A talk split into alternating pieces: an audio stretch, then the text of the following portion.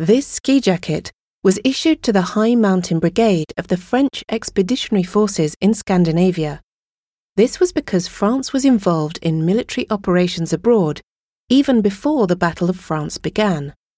For example, she played a role in the struggle for control of heavy water, an indispensable element in the creation of the atomic bomb.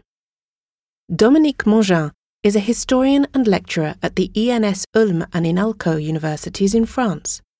He specializes in the history of nuclear deterrence.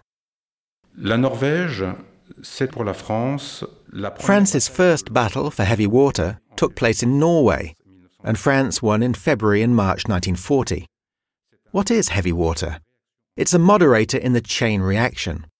At that time, heavy water was indispensable to the work being done on atomic energy, in particular to the work of Frédéric Joliot's team at the Collège de France.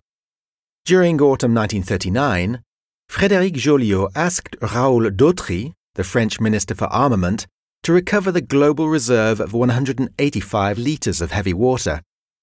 At the time, it was being held by a Norwegian company called Norsk Hydro, mainly funded by French capital.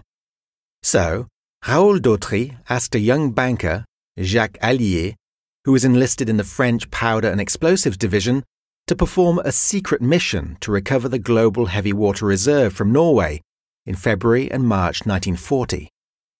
It was a first battle fought over heavy water, and it was won by France, enabling the country to continue its work in the field. However, when France was invaded by Nazi Germany, France had to exfiltrate the global heavy water reserve to Great Britain. This was one of the very last decisions taken by Paul Reynaud's government. It issued a mission order on the 16th of June 1940, requiring two French specialists, Hans Halban and Lac Kowarski, to continue work on the global heavy water reserve in Great Britain.